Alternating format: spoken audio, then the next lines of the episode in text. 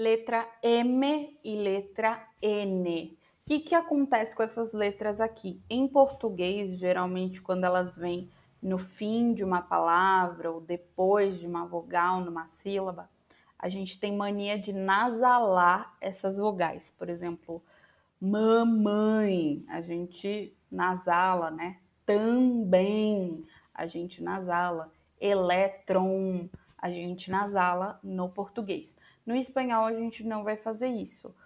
Letra M vai ser um toque de lábios, m, m, m, e letra N vai ser um toque da língua no céu da boca, n, n, n. Então, por exemplo, é, álbum, currículum, omnívoro, cajón, alguien, ok? Esses são os sons que a gente vai ter que fazer. Sempre tocando os lábios na letra M e sempre tocando a língua no céu da boca com a letra N, ok?